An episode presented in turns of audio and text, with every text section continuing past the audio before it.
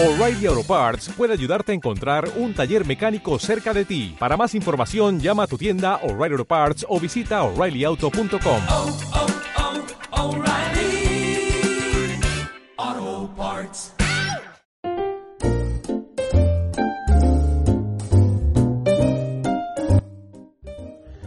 Shalom. Bienvenidos a un nuevo episodio de Aguas de la Roca.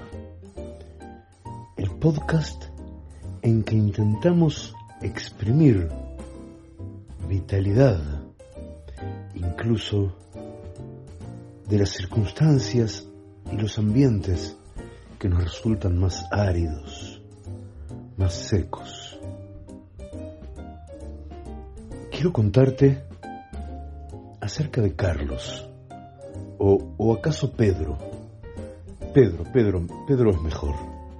Pedro era europeo y por alguna razón venía caminando, cruzando uno de los cuantiosos desiertos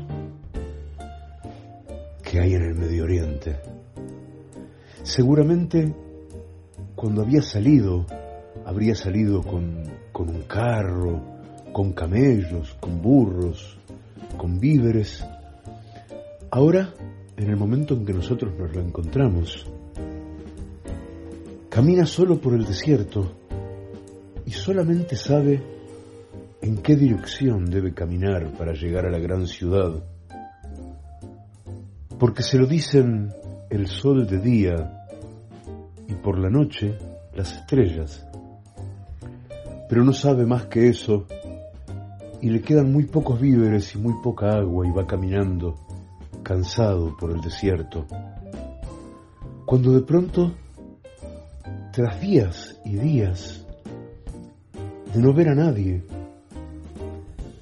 se encuentra un beduino haciendo sus menesteres probablemente ahí en medio de la inmensidad.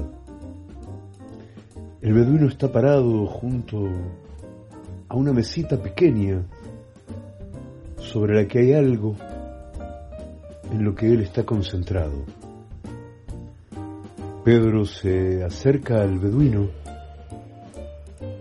y le pregunta en su idioma, en el idioma de Pedro, dime buen hombre, ¿cuánto tiempo me falta caminar hasta llegar a la gran ciudad?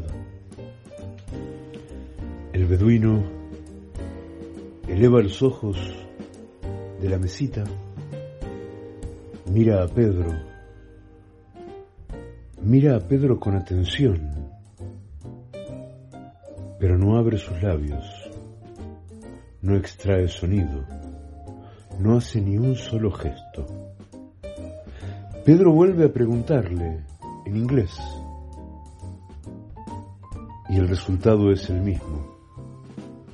Pedro le pregunta en francés, en alemán, en holandés, en sueco, en danés y en cua cuanto otro idioma conoce al menos vagamente.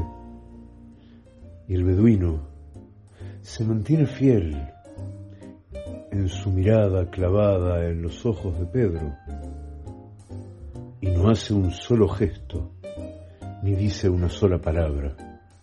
Pedro empieza a desesperarse, de pronto se le ocurre que probablemente el beduino sea sordomudo. De modo que intenta preguntarle cuánto le falta caminar hasta llegar a la gran ciudad en lenguaje de gestos. Y el beduino se mantiene impávido, mirándolo con atención y sin decir una sola palabra, ni esbozar una sonrisa, ni hacer un gesto. Pedro se desespera por completo, maldice su mala suerte y se da cuenta que no, no, no tiene ningún objeto quedarse parado ahí. Mejor seguir caminando y ya en algún momento va a llegar a la ciudad. Al fin y al cabo, él solo quería saber, tranquilizar su corazón, cuántas horas o días le faltan para llegar y el beduino solamente lo mira y no dice nada. De modo que Pedro, en el sumum de la resignación, se pone nuevamente al camino y sale cansinamente hacia adelante.